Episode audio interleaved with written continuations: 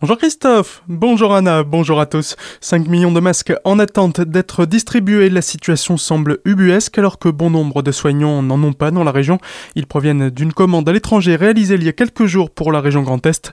Problème pour livrer tous les personnels soignants du territoire. La région a besoin de l'adresse de ces personnes.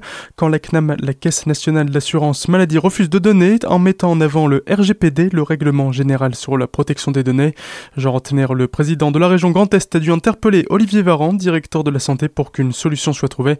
Les masques pourraient être distribués dès le début de la semaine prochaine.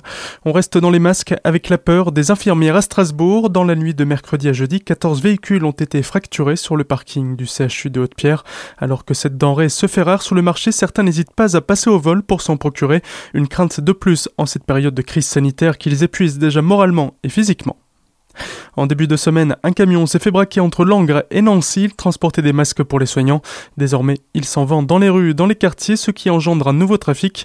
À l'heure où toute vente de masques est interdite car ils sont réservés et réquisitionnés pour le personnel médical, les forces de l'ordre rappellent que voler et revendre ces masques est passible de 3 ans de prison et de 45 000 euros d'amende.